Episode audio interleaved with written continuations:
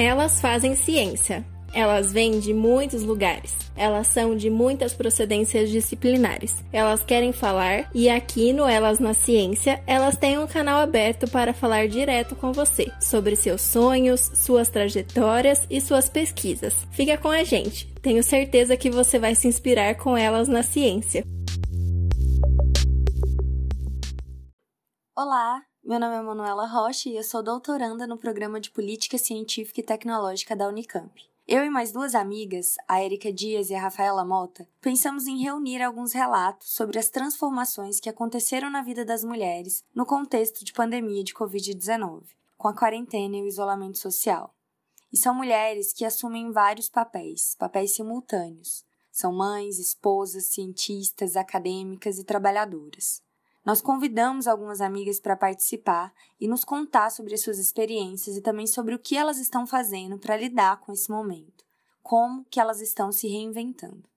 E essas respostas, então as respostas a esse momento, incluem novas práticas, fazer coisas novas, novos projetos que foram desenvolvidos e também redes de apoio e solidariedade.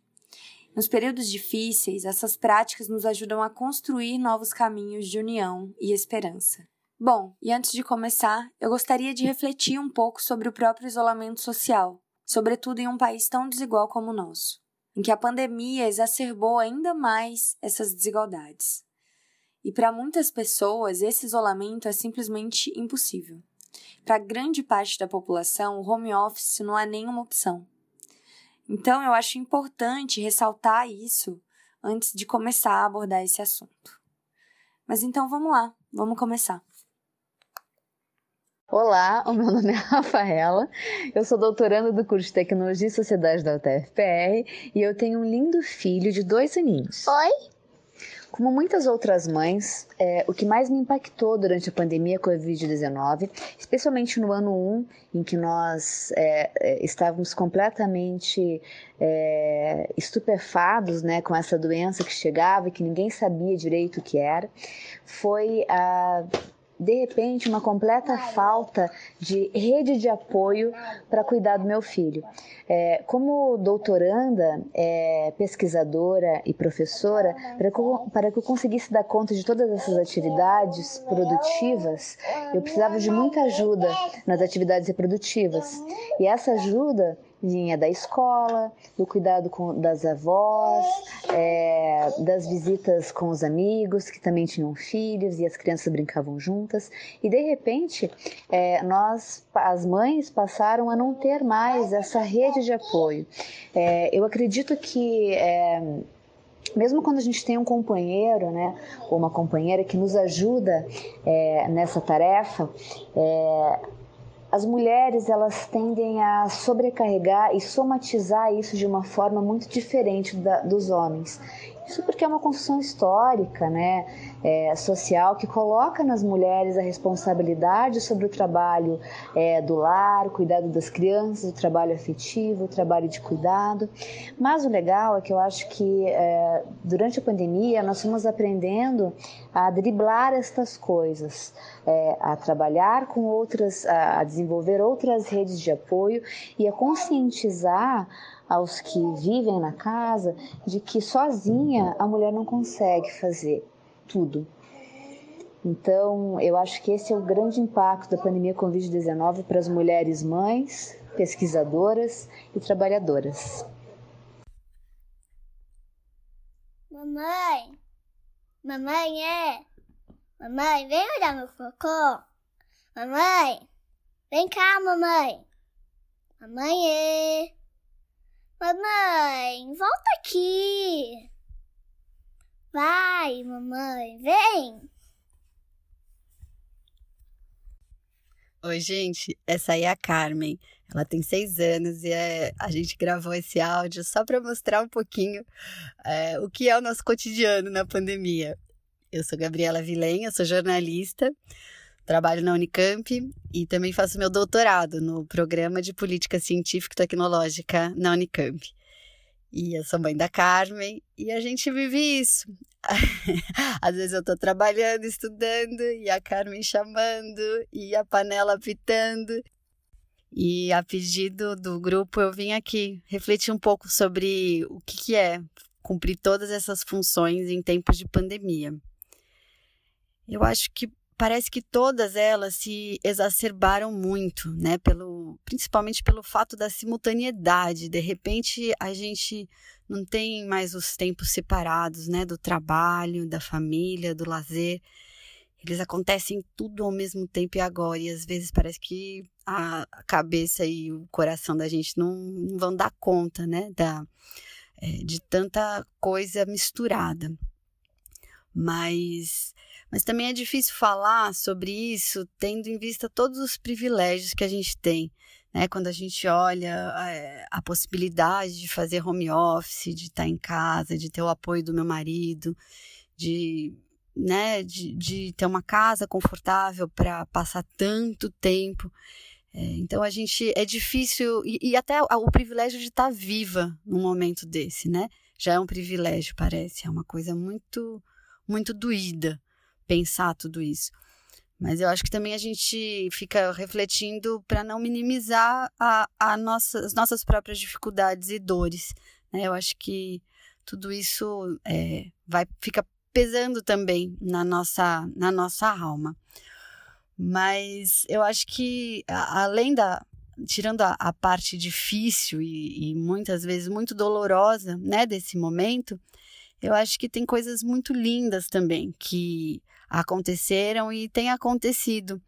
Eu acho que essa possibilidade desse convívio tão próximo é, com a minha filha e com meu marido é, tem sido uma coisa muito especial mesmo, que eu acho que a gente não é, não, vivia mais, né? A gente sempre, lógico, a gente sempre foi muito próxima, mas o tempo, né, oito, nove horas, dez horas por dia, é, afastados, né, pelo trabalho, pela escola, por tudo isso, é, tornam a convivência diferente do que a gente do que a gente tem agora. E isso é uma coisa muito preciosa, que acho que a gente ficou mais unido, a gente conversou, assim, numa profundidade muito, muito mágica. E, e essa coisa da gente estar tá sempre inventando, né? É, é, inventando a felicidade, inventando, vendo a beleza das coisas, né?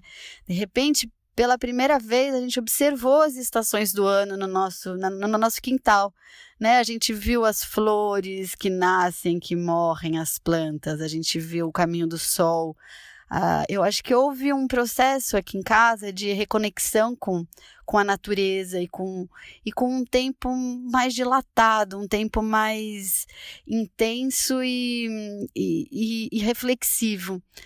Eu acho que é, a gente mexeu no jardim, é, né? A gente está cuidando do jardim com muito mais cuidado.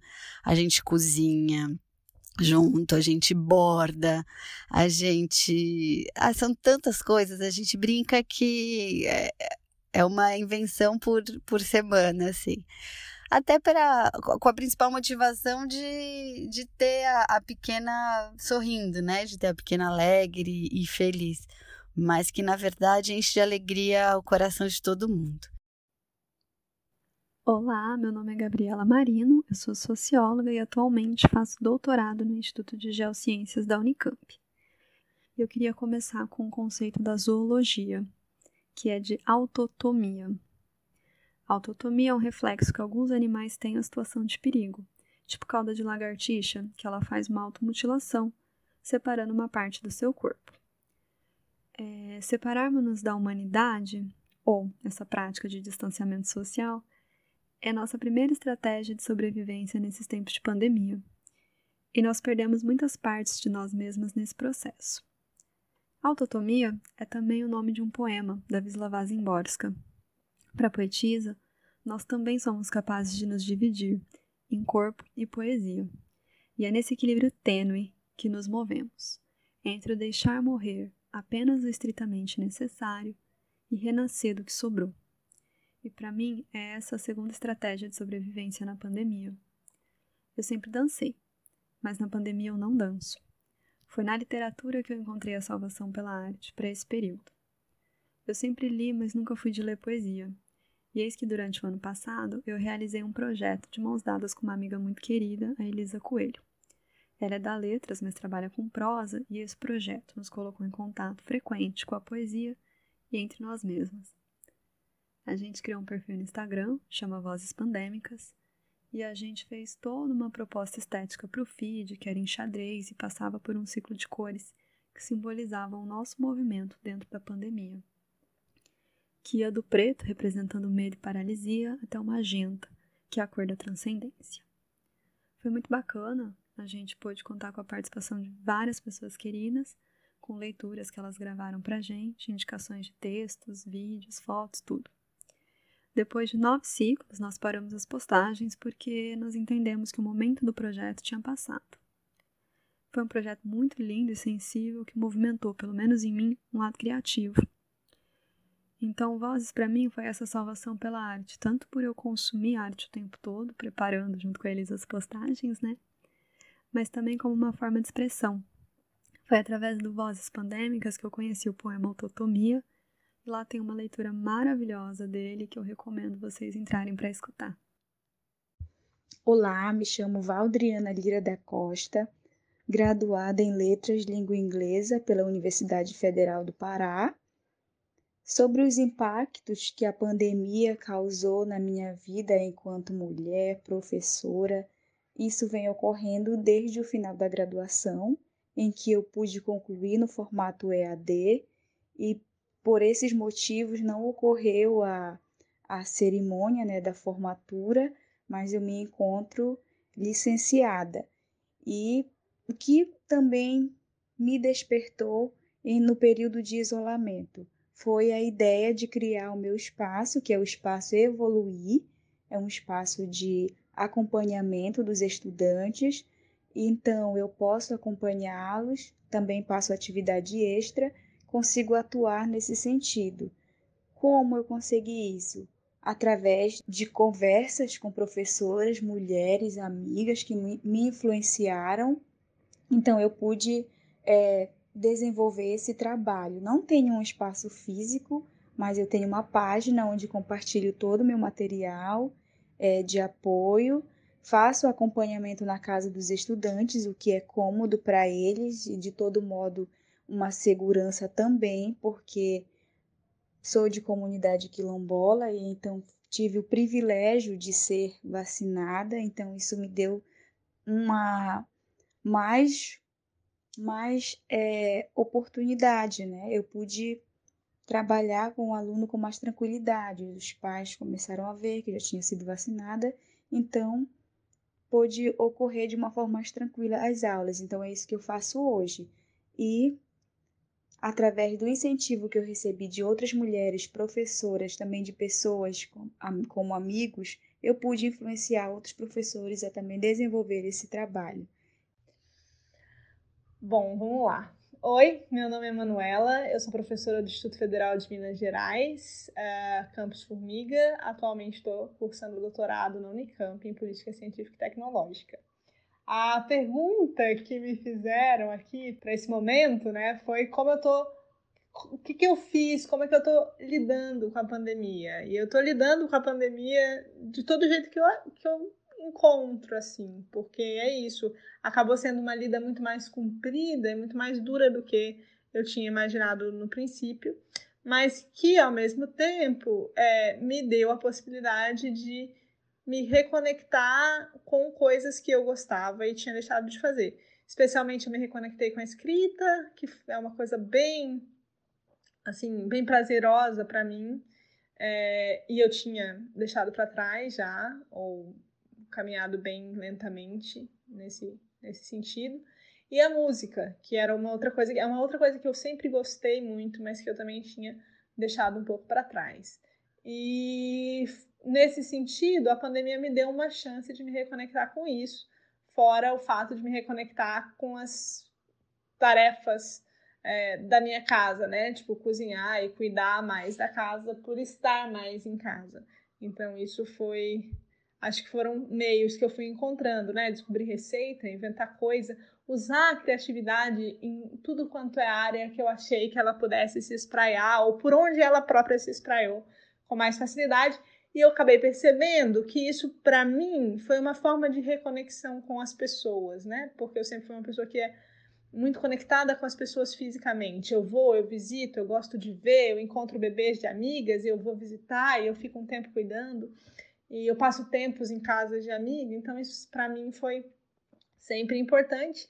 E na pandemia eu tive que ressignificar isso e reinventar isso, e acabei percebendo que é, tentando desenvolver outras coisas né, que eu não fazia antes, eu acabei é, reinventando minha forma de me conectar com o mundo assim e com as pessoas. Então muita gente descobriu que eu sabia cantar, eu mesma. e muita gente descobriu que eu sei cozinhar, eu mesma. E aí isso foi importante para mim, eu acho. Foi, é uma forma de continuar cultivando, né, um laço de solidariedade que eu tenho achado importante, especialmente nesse momento em que a gente tem uh, muita dificuldade de enfrentar o vírus e a gente pode, dependendo da nossa da nossa, do nosso grau de dificuldade e medo e se afastando muito das pessoas. Então é importante, para mim acho que foi importante ressignificar o estar longe das pessoas fisicamente, estando perto delas de alguma forma. E acho que essas formas, né, cozinhar e, e aí levar a comida para os outros quando pode, né, para retirada, assim, ou cantar e postar o vídeo para as pessoas verem, ou escrever um texto, escrever uma carta para alguém. Acho que foram coisas que me fizeram um pouco ressignificar o contato, né? Eu acho que isso foi importante. Bom, é isso. Olá, eu sou a Erika Dias, aluna de doutorado do Departamento de Política Científica e Tecnológica da Unicamp.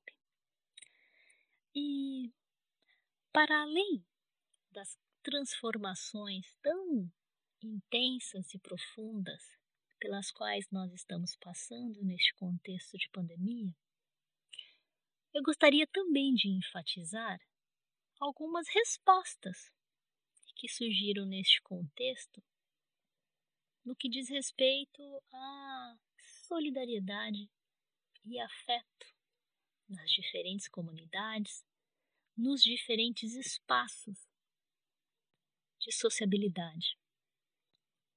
Especificamente no âmbito acadêmico, uma dessas respostas que surgiu nesse contexto de pandemia foi a Rede Brasileira de Mulheres Cientistas, essa rede foi criada por um grupo, inicialmente de mulheres, no mês de abril de 2021, com um propósito, um objetivo maior de cobrar uma posição mais efetiva do governo federal em relação ao combate à pandemia.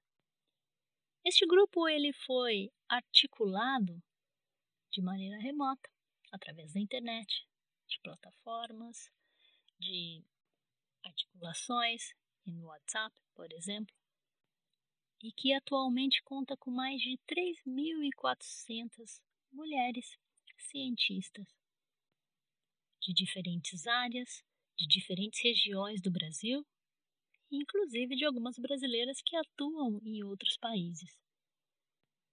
Mas a grandiosidade desse grupo vai muito além do número significativo de suas componentes. As articulações resultantes dessa rede vêm resultando em produções muito significativas, produções de notas técnicas, produções de artigos acadêmicos, produções audiovisuais, todas elas envolvendo questões que afetam a vida das mulheres em diferentes maneiras. Inclusive, outras redes estão se formando a partir dessa rede maior como, por exemplo, a rede das mulheres que atuam especificamente em STEM, que atualmente já engloba mais de 60 mulheres que atuam em diferentes regiões do Brasil em áreas como matemática, física, computação, dentre outras.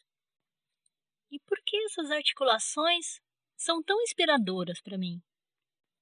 Primeiro, porque essas redes nos mostram a potência da ação coletiva, das diferentes respostas que podem surgir a partir disso, de conhecer e trabalhar com mulheres de todas as regiões do Brasil, inclusive de áreas distintas da nossa, e que apesar de tantas diferenças, há muitos pontos que nos aproximam. Inclusive o desafio que é ser uma mulher cientista no Brasil.